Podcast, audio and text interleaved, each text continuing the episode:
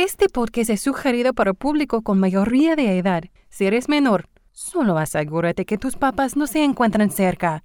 No seas güey.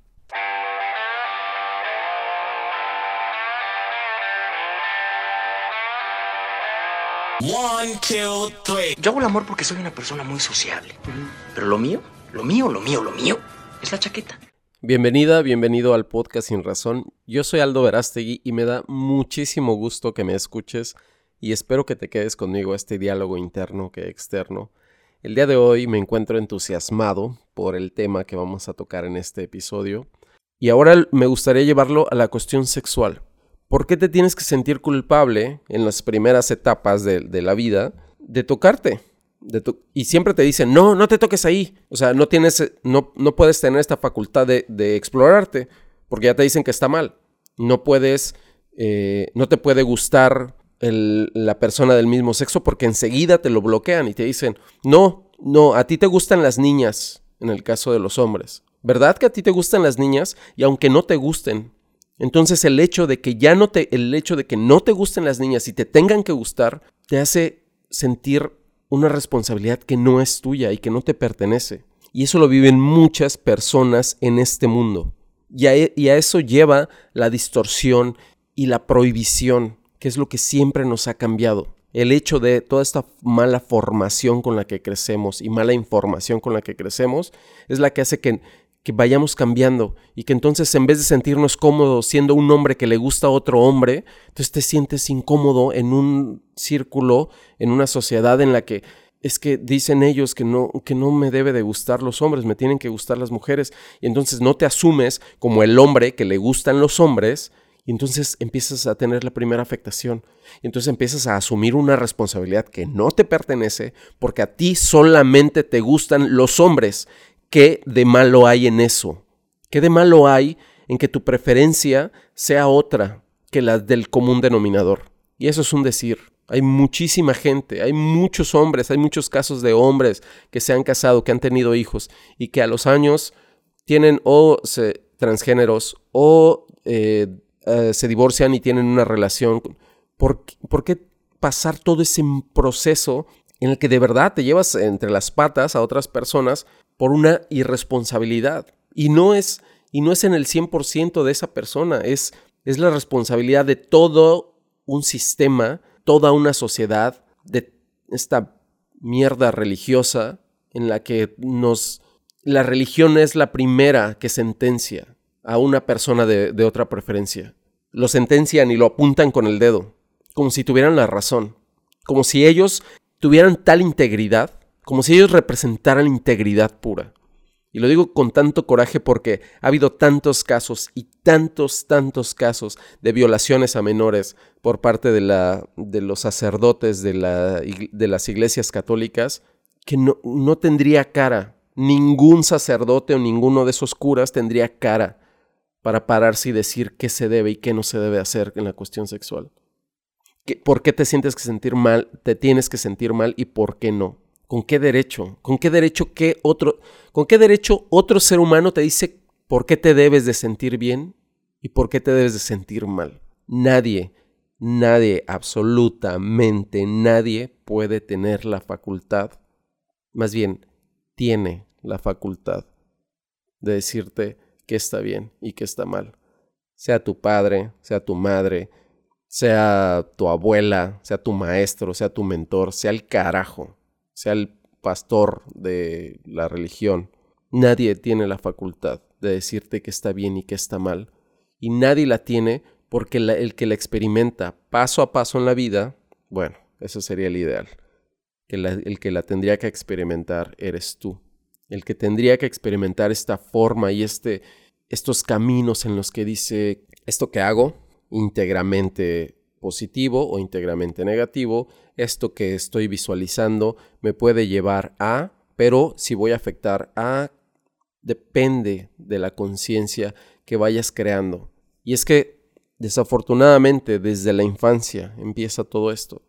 Y entonces crecemos con todos esos miedos. Miedo a fallarle al padre porque te dice que si haces algo que está fuera de su límite, entonces eso ya es un sentimiento que se te arraiga y que es a lo que le llaman culpa, que yo esa pinche palabrita quisiera quitarla, quisiera desaparecerla, no solamente de mi, vocabulario, del vocabulario de todo el mundo y que todo el mundo pudiéramos decir, soy responsable de, me hago responsable de, esto es mi responsabilidad, esta parte es mi responsabilidad, el resto es responsabilidad de la otra persona y así poder ir depurando, aparte del lenguaje, y no por el, hablar correcto, que eso también es otro tema que me gustaría platicar, el idioma y cómo nos burlamos de las personas que no lo hablan bien, como si nosotros tuviéramos el derecho de juzgar y de comentar acerca de eso.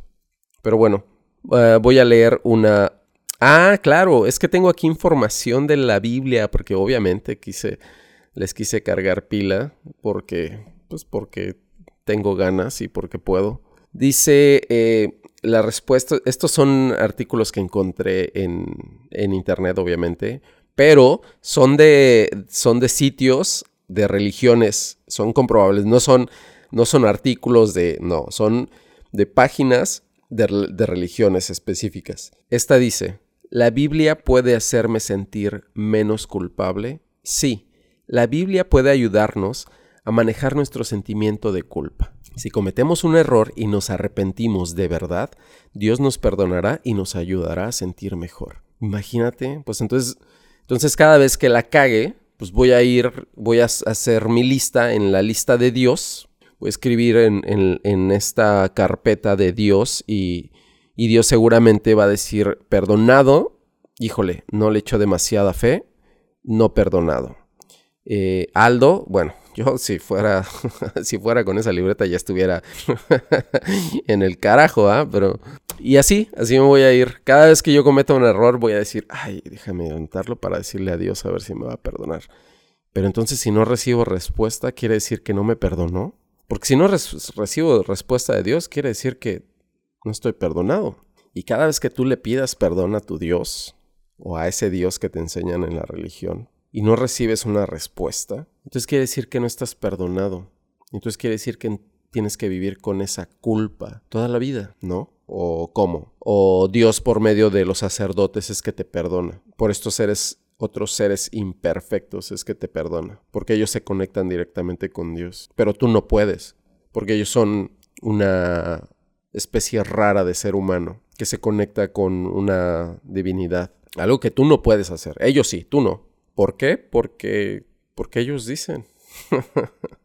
Está bueno, pues. Y en, en otro artículo cristiano dice, ¿cómo puede un cristiano superar la culpa de los pecados del pasado? Todos pecan. o sea, la sentencia es, no hay forma de que no la cagues. Y si la cagas, inmediatamente te tienes que sentir mal. Pero te tenemos la solución porque de todas formas, siempre te vas a sentir mal, pero tenemos una solución para que te sientas menos mal, aunque te, siempre te vas a sentir mal. Y un resultado desagradable del pecado es el sentimiento de culpa. Por un lado, los sentimientos de culpa son una bendición, porque nos empujan hacia Dios. Claro, cabrón, claro, porque nosotros, los religiosos, los cristianos en este caso, te dijimos que hicieras y si no lo haces, estás mal y te tienes que sentir culpable. Y eso automáticamente, ese sentimiento y toda esa mala información que te metimos a la cabeza, te va a crear un, un pesar que vas a terminar aquí con nosotros, porque te va a empujar a Dios. Qué, buena forma de, asimilar que entonces ese sentimiento tan pesado de culpa es una bendición, porque entonces nos acercaremos a este ser que, que otra vez lo digo, nunca nadie ha visto y hay que tenerle temor, hay que acercarnos a él. ¿Alguien sabe dónde está? ¿Alguien sabe dónde está para acercarnos a él? Y lo digo en el mayor de los sarcasmos porque de verdad, ojalá, ojalá a la humanidad le haría todo el bien del mundo. Ojalá existiera. Ojalá existiera tangible, ojalá existiera que se pudiera ver, tocar y que, que, es, que esta, ese manto de divinidad pudiera cubrirnos de tal forma que estuviéramos viviendo en paz, que estuviéramos viviendo aliviados de enfermedades, que estuviéramos, que estuviéramos bien todos. Ojalá, De verdad me encantaría verlo, tocarlo, saber que está ahí. Saber que yo, como dicen siempre los religiosos, no te preocupes, déjaselo a Dios. De verdad quisiera dejar de preocuparme por todo. Quisiera dejárselo todo a alguien que, que está ahí para ayudarme, que puedo ver, que me dice, tranquilo, no pasa nada. Pero no estoy tan seguro de dejarle mis responsabilidades, mis cosas y todo a un Dios que crean como si fuera, en vez de ser una cuestión divina, parece un negocio. Parece alguien al que hay que tenerle mucho temor, alguien al que, hay que tenerle un miedo profundo, que cuando esté, que el pecho se te mueva cada vez que sientas que haces algo mal. ¿Con qué responsabilidad tan grande puede decir todas estas personas cosas tan estúpidas? Que desafortunadamente repercuten muy duro, muy duro en, en la infancia, en la adolescencia, en, en la madurez de las personas, en los seres humanos en general. La religión ha hecho tanto daño a la humanidad. Pero bueno, tengo más información. Dice, la culpa es un factor importante en la perpetuación de síntomas del trastorno obsesivo compulsivo. Tanto en lenguaje especializado como en el de uso ordinario, la culpa es un estado afectivo en el que la persona experimenta conflicto por haber hecho algo que cree no debido haber cometido, o de manera contraria, por no haber hecho algo que la persona cree debió de haber hecho. Imagínense ese y ese es el conflicto de todos. Cuando alguien te mete tanto en la cabeza y, e inicia con los papás, e inicia con, en la escuela también. Si no haces la tarea, te vas a sacar un 6. ¿Y qué representa un 6? Que seas burro, que, que, no, que no tengas, que no seas inteligente. Váyanse al carajo cada vez que digan eso. Y se lo digo a todos los maestros. Yo tuve unos grandes, grandísimos maestros, afortunadamente. Cada maestro que diga esa pendejada de por tener un 6 eres un burro y eso en automático te vuelve una persona no inteligente,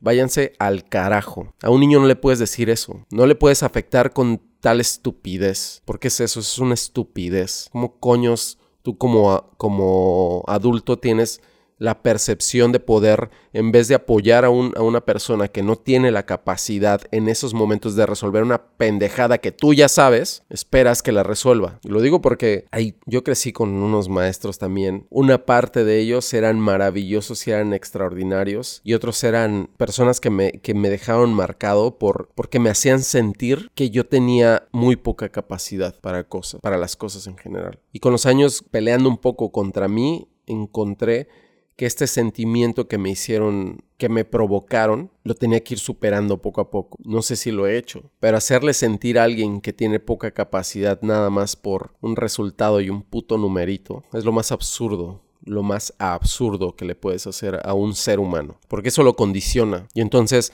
en la casa le dicen también que es un burro porque no tiene buenas calificaciones. Váyanse al carajo también en la casa. Si el niño no puede responder más de dos o tres pinches preguntas que están ahí, ¿en qué carajos le va a hacer bien o mal en la vida? ¿Eso lo va a hacer mejor o peor persona? No hay un pinche numerito que nos condicione tampoco, ni que nos haga sentir responsables de algo que no sabemos. Y si no lo queremos saber, y si no lo queremos retener, y si no tenemos la capacidad tal vez, no la tenemos. ¿Y qué hay de malo con eso? ¿Y qué hay de malo con no, no saber y no retener la pinche información que nos están dando? ¿Por qué tendríamos que sentirnos mal? ¿Por qué me tengo que sentir mal si no tengo esa capacidad de la que están hablando? ¿Por qué? Alguien pregúnteselo cuando los padres pregúntenselo, cuando se lo dicen a un hijo. ¿Por qué él sí tiene?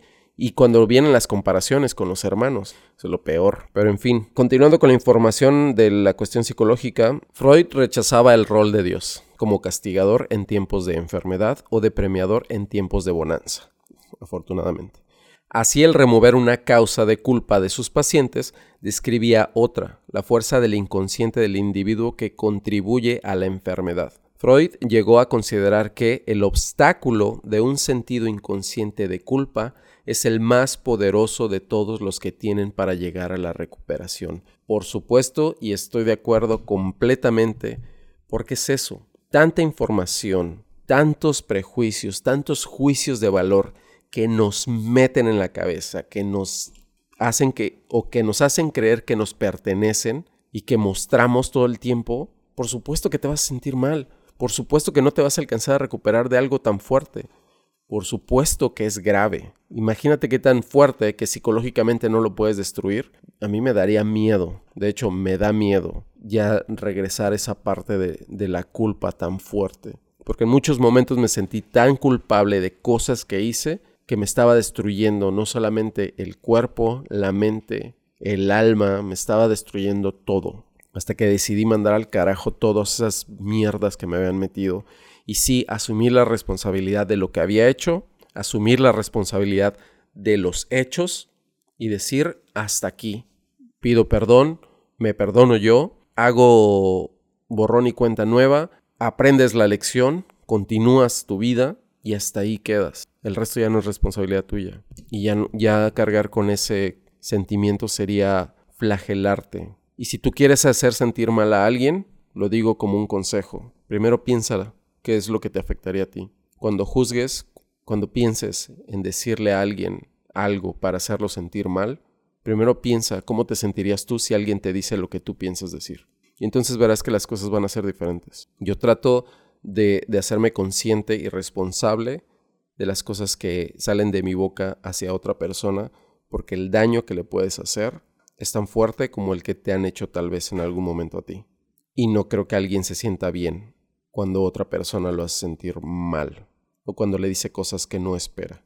Este episodio fue mucho más largo, pero eh, creo que lo ameritaba. Tenía que ser de esta forma. Creo que incluso por ahí se me pudieron haber ido algunas ideas que tengo muy arraigadas que, que me gusta compartir acerca de, de esto, de la culpa como parte del consejo desde mi experiencia, siempre que el de consejos es a partir de mi experiencia. Si te funciona, espero que así sea. Si no te funciona, mándame al carajo y ya sabes, tú genera tu propia opinión, tu propio argumento y haz lo que te venga en gana. Es más, si quieres no me hagas caso, no hay consejo. Yo por mi parte me hago responsable de lo que me toca, mando a la mierda la culpa y espero que me escuches en el siguiente episodio. Que tengas buena tarde, noche, madrugada, en el tiempo que me estés escuchando. Nos vemos en el siguiente episodio. Yo no necesito meditarlo más. A coger y a mamar que el mundo se va a acabar.